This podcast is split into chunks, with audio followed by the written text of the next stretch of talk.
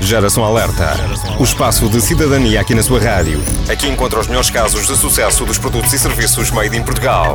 Conheça as histórias de sucesso dos portugueses que estão a fazer hoje o futuro do nosso país. Porque há boas notícias todos os dias. Há boas notícias todos os dias.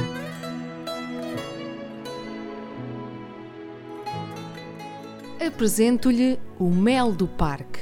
Saiba que a criação do produto e marca Mel do Parque resultou de uma parceria entre o Parque Natural do Faial e a Cooperativa de Agricultores da ilha. A receita é simples. O parque ofereceu o terreno, situado numa zona protegida, e os agricultores instalaram lá as suas colmeias. No primeiro ano foram produzidos apenas 200 frascos de mel, cerca de 70 quilos mas no ano seguinte a produção subiu para os 200 quilos, o resultado de seis colmeias.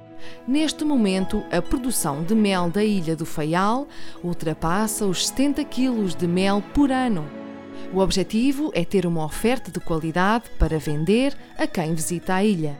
Esta parceria, materializada em produto e marca Mel do Parque, resulta do programa Parceiros para o Desenvolvimento Sustentável da responsabilidade da Direção Regional do Ambiente.